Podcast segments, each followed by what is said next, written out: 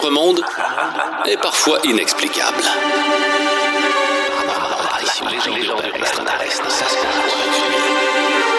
Mystère Brown.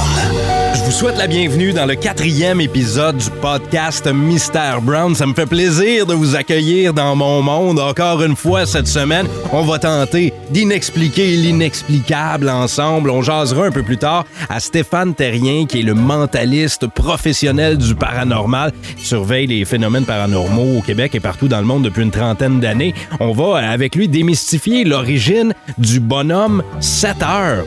Ça vient d'où le bonhomme 7 heures?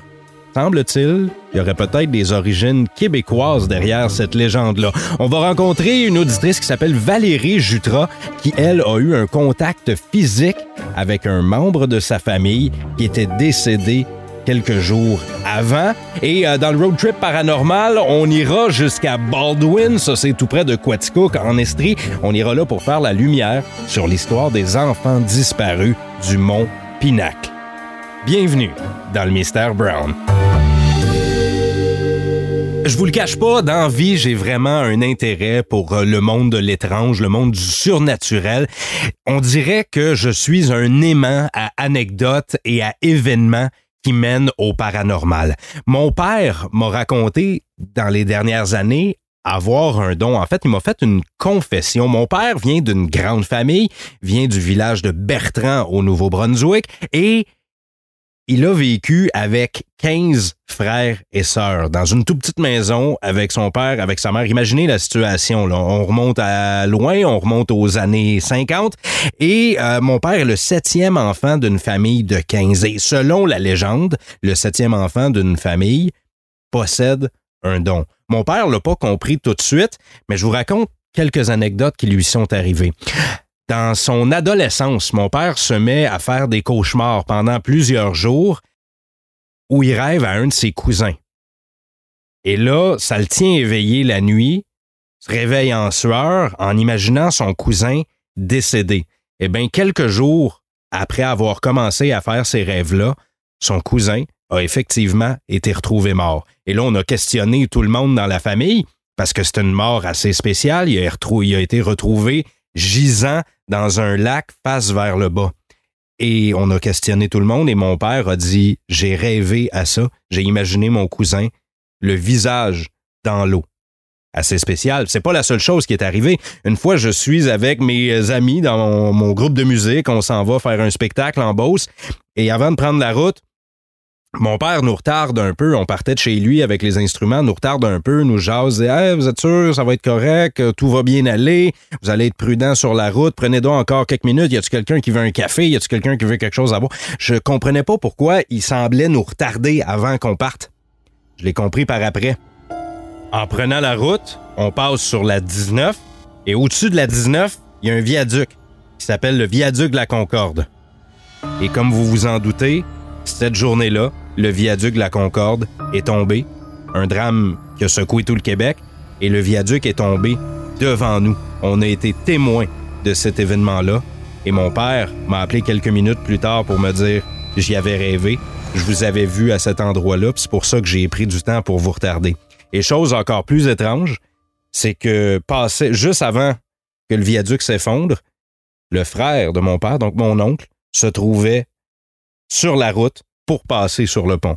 Bon, tout ça, c'est peut-être des coïncidences, mais reste que c'est vraiment étrange et mystérieux. Il y a toujours quelque chose d'inexplicable. C'est du gros gibier, du très gros gibier. On est sur un filon de première. Mystère Brown. Vous connaissez sans doute le fameux jeu Ouija. Vous vous rappelez quand vous étiez jeune, vous aviez pas le droit de jouer, votre mère voulait pas. Hein? On vous interdisait de jouer, on vous, on vous interdisait même d'ouvrir la boîte. Il y en a qui pensent vraiment que le jeu Ouija pourrait être un portail vers une autre dimension.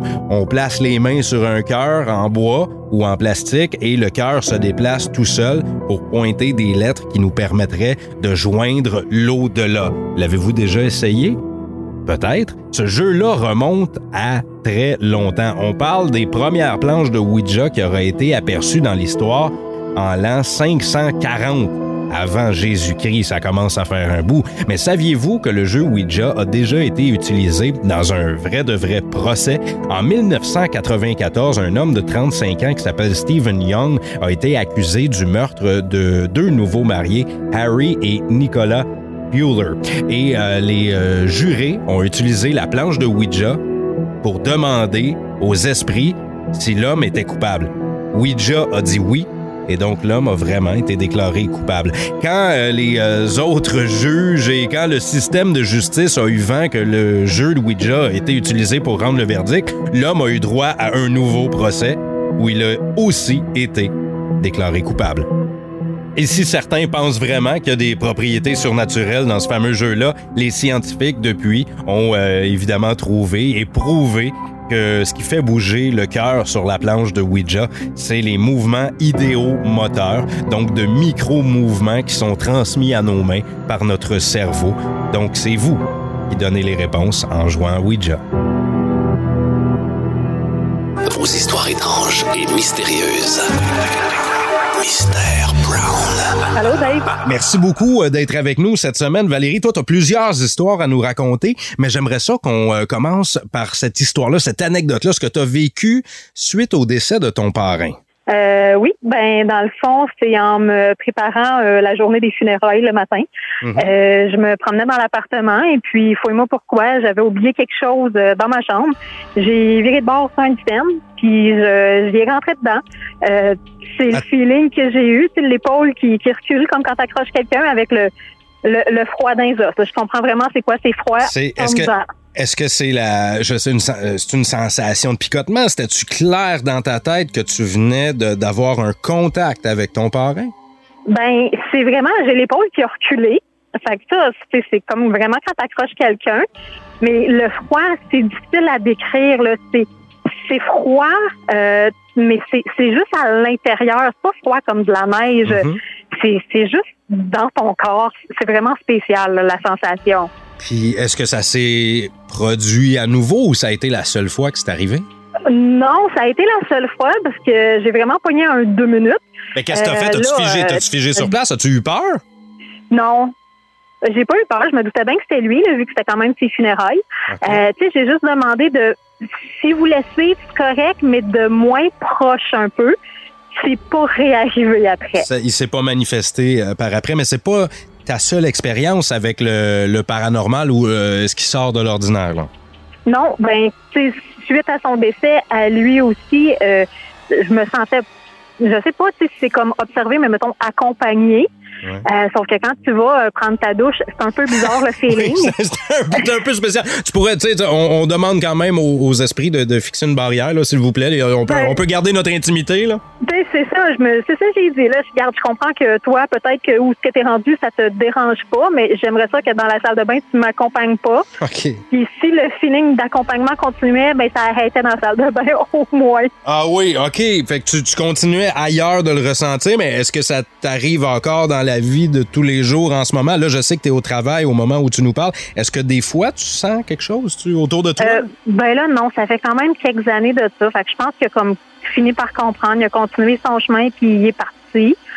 Euh, mais tu sais, lui, non, c'était vraiment juste récent. Puis j'imagine vu que dans son cas, euh, c'était pas une mort naturelle non plus. Euh, ben tu sais, il devait être comme plus présent avec nous à ce Il y moment-là. avait peut-être des choses de pas régler. Parce qu'il y, en a- y, en a- il y en a qui explorent cette piste-là en se disant que quand il y a quelque chose de pas réglé ou quand c'est subi soudain, euh, il y a probablement un contact où ils vont rester autour de nous. là. Ben, c'est ça. Tu sais, c'est, sûr que faut avoir quand même l'esprit ouvert. Moi, je l'ai. Fait que oui, je crois à ce qu'il y a quelque chose après. Euh, Est-ce que, tu- est-ce que toi, tu travailles dans le domaine de la santé? ouais. Tu travailles dans le domaine de la santé, puis dans, la vie de tous les jours, je sais que tu travailles en centre hospitalier. Est-ce que des fois, tu sens quelque chose, tu sais, quand un, un, un patient vient de décéder, y a-tu quelque chose dans l'air? Ça, ça arrive-tu, ça?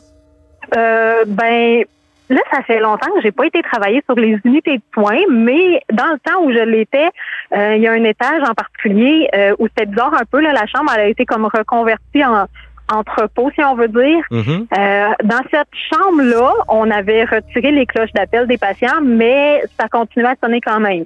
Même s'il n'y avait pas de cloche. Même s'il n'y avait pas de cloche. La toilette partait seule aussi. Ben voyons donc. Puis c'est, une chambre qui avait beaucoup d'histoire. Est-ce que c'est une vieille chambre qui a été reconvertie?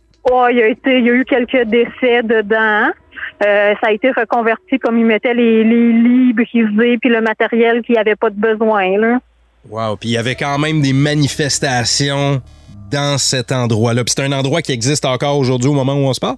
Ça existe encore aujourd'hui. Ça fait longtemps que j'ai pas été cette unité-là, mais j'imagine que la, la pièce est encore là. OK. Les, les vites-tu ou toi, tu, tu t'allais faire ton tour là des fois? Ben là, moi, je suis euh, pas dans le même centre hospitalier, en fait. OK. Euh, J'y vais pas, mais oui, je- quand on m'en a parlé, j'ai été prendre euh, mes pauses là parce que ben c'est une chambre qui est relativement tranquille. À part la toilette, tu peux flusher une fois de temps en temps. Là. Merci beaucoup, Valérie Jutras, pour tes euh, anecdotes. On va te souhaiter bonne journée. Euh, Merci euh, d'être passé dans le spécial Mystère Brown sur le paranormal. Puis on va se dire à, à bientôt.